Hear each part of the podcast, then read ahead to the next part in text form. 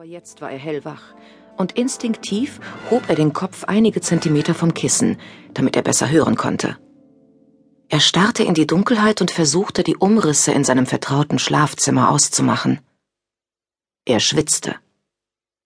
Vor Angst? fragte er sich. Nein, es ist Juli, und sogar hier in England kann es im Juli schon mal heiß werden. Dennoch wusste er, dass es nicht die Sommerhitze war, die ihn geweckt hatte. Er hatte ein Geräusch von unten gehört. Das Knacken eines Dielenbrettes in der Küche. Dieses lose Bodenbrett, das er nie repariert hatte, war seine kleine Alarmanlage. Und das war gut so. In den vielen Jahren, die er schon allein lebte, hatte er sich stets vor einem Einbruch gefürchtet, obwohl er grundsätzlich nichts von seinem Lagerbestand zu Hause aufbewahrte.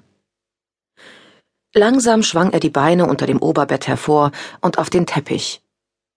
Dann griff er nach seinem Gehstock und richtete sich mit dessen Hilfe auf, wobei es in seinen Knien knackte. Inzwischen hatten sich seine Augen an die Dunkelheit gewöhnt, so dass er schemenhaft die Kommode und die halboffene Tür erkennen konnte. Er hob die Hausschlüssel von der Kommode und ging zur Tür. Seine bloßen Füße bewegten sich lautlos über den Teppich. Im Flur blieb er stehen und drehte den Kopf nach links und rechts, um besser hören zu können, Dabei hielt er den Atem an und konzentrierte sich darauf, ob neben den typischen Geräuschen des Hauses etwas Außergewöhnliches zu vernehmen war. Stille. Plötzlich spürte er etwas seitlich am Hals. Wie aus dem Nichts war ein kühler Luftzug gekommen. Es zog. Daran bestand kein Zweifel. Folglich musste ein Fenster oder eine Tür geöffnet worden sein.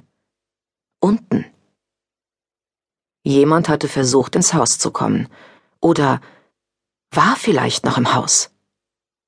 Falls es Einbrecher waren, würden sie eine Enttäuschung erleben. Hier fanden sie weder Silber noch Gold, wie sie es sich wohl im Haus eines Juweliers erhofft hatten.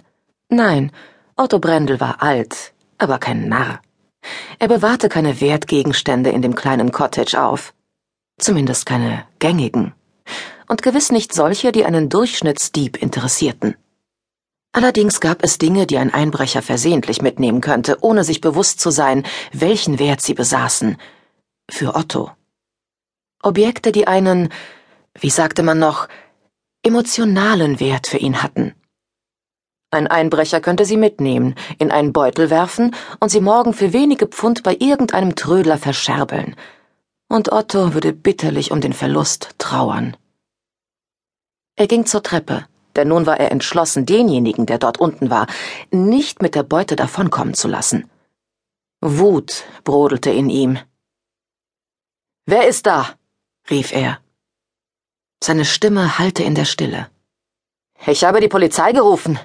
Sie ist schon unterwegs. Fest umklammerte er das glatte Treppengeländer und ging, so schnell er konnte, nach unten. Allerdings musste er in der Dunkelheit jede Stufe mit seinem Stock ertasten. Ich weiß, dass Sie hier sind, sagte er laut, als er den Holzfußboden im Erdgeschossflur erreichte. Er tastete nach dem Lichtschalter und knipste ihn an. Beinahe zuckte er zusammen, weil es auf einmal so hell war. Halb erwartete er, dass sich im nächsten Moment ein Angreifer auf ihn stürzen würde. Nein, im Flur war niemand. Wieder horchte Otto. Er konnte die Zugluft immer noch fühlen, aber es war nichts zu hören. Leise ging er in die Küche und schaltete auch hier das Licht ein. Die Hintertür stand einen Spalt breit offen. Es war eindeutig jemand ins Haus eingedrungen. War derjenige womöglich noch hier? Otto wusste, dass er abgeschlossen hatte, bevor er ins Bett gegangen war. Das hatte er in den 24 Jahren, die er bereits in Sheringham lebte, jeden Abend getan verlässlich, wie ein Uhrwerk. Nun ja, ich bin ja schließlich Juwelier und Uhrmacher, nicht? Dennoch hatte jemand, der sehr geschickt sein musste, denn die Schlösser hier waren erstklassig, sich ins Haus geschlichen, während Otto schlief. Warum?